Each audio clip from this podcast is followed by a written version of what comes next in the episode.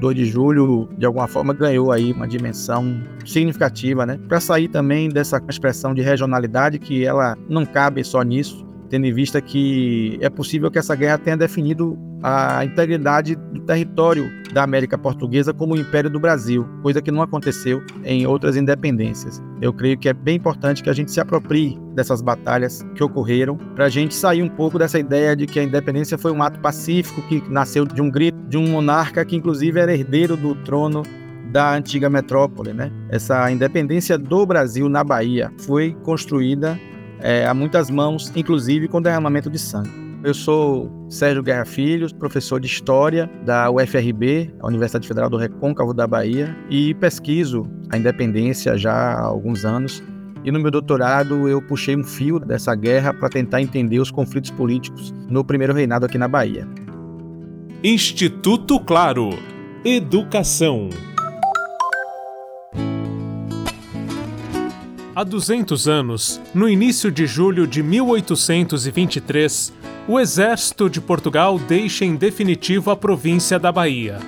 A data celebra a vitória dos brasileiros na guerra travada contra as tropas portuguesas e é um passo importante para a consolidação da definitiva independência do Brasil.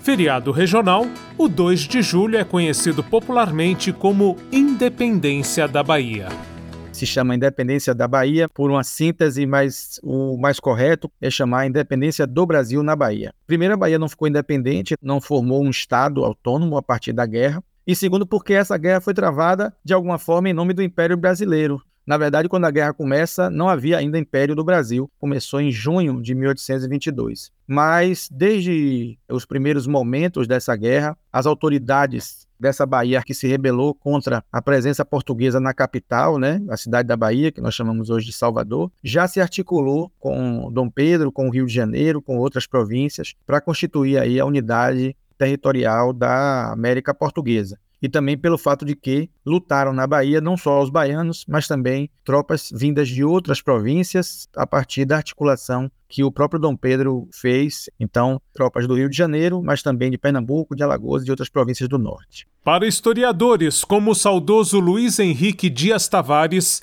7 de setembro de 1822 não representa a real independência do Brasil. Afinal, uma boa parte do território do país continuava sob o domínio português. Em muitas regiões do Nordeste, a luta armada acontece. Nesse contexto, a Bahia assume grande protagonismo.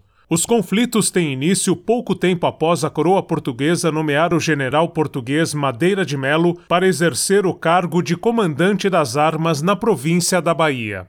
Nesse momento, pessoas que não concordavam com esse domínio militar de Madeira de Melo começam a fugir para as vilas e para as fazendas do Recôncavo, que é a região limítrofe à cidade da Bahia. E aí começam articulações políticas que em junho vão desaguar em várias manifestações das câmaras. Então, 14 de junho, Santo Amaro aclama Dom Pedro e nos dias seguintes, tropas enviadas por Madeira de Melo vão fazer uma arruaça nas ruas da vila, é, mas depois se retiram, não ocupam militarmente Santo Amaro. Em 25 de junho de 1823, a Câmara de Cachoeira se prepara para também aclamar Dom Pedro como defensor perpétuo do Brasil. Logo após o ato, tropas portuguesas e cachoeiranos entram em conflito armado os cachoeiranos aprisionam né, os soldados portugueses e começam a organizar um conselho de defesa, que depois se reúne em outras vilas, inicialmente a própria vila de Santo Amaro, também a vila de São Francisco, mandam representantes para que em Cachoeira se constitua um governo para toda a província, com exceção da capital. Então, o cenário a partir de junho de 22 é uma capital brasileira da Bahia, que é Cachoeira, uma capital rebelde, e uma capital tradicional que continua portuguesa, como sempre fora, ocupada por tropas militares. O domínio da capital por Madeira de Melo não garante nenhuma adesão. Todas as outras vilas aderem à Cachoeira e a, o isolamento militar de Madeira de Melo é também um isolamento político.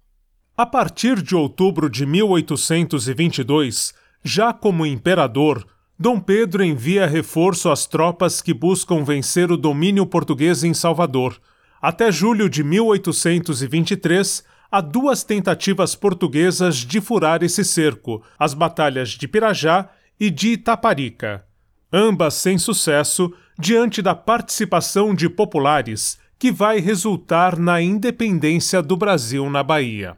Inclusive, com grupos de mulheres liderados por Maria Filipa, alguns soldados que ali havia, mais populares também, que pegaram suas armas e isso, é, de alguma forma, impossibilitou o acesso dos portugueses às áreas produtoras de alimentos. E aí, quando fecha o porto de Salvador com a esquadra liderada por Lord Cochrane, que era um marinheiro inglês que foi contratado por Dom Pedro, a campanha portuguesa está fadada ao insucesso. E aí, no começo de julho, é organizada uma retirada de grande escala. Todo o exército português evadiu é, em embarcações mas também muitos civis, muitos portugueses e suas famílias. Portanto, essa retirada militar no dia 2 de julho de Salvador, da cidade da Bahia, tem uma grande proporção, que acabou com a libertação da cidade que poderá voltar a ser a capital da província da Bahia, província essa plenamente integrada ao Império do Brasil a partir daí.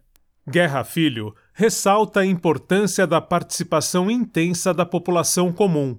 Para ele, sem o envolvimento do povo, o 2 de julho não seria possível. É, essas pessoas se engajaram no exército. Há registro de que, inclusive, escravizados fugiram para se inscrever e supostamente ganhar sua liberdade.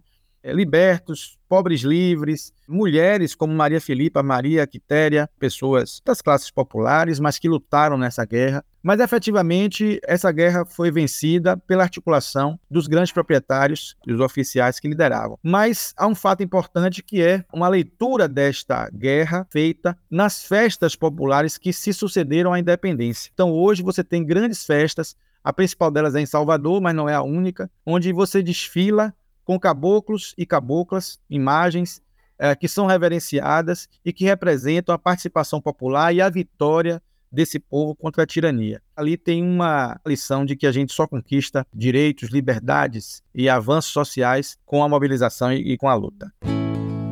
Sérgio Guerra Filho considera que a proximidade da comemoração dos 200 anos da data tem feito com que o 2 de julho ganhe importância.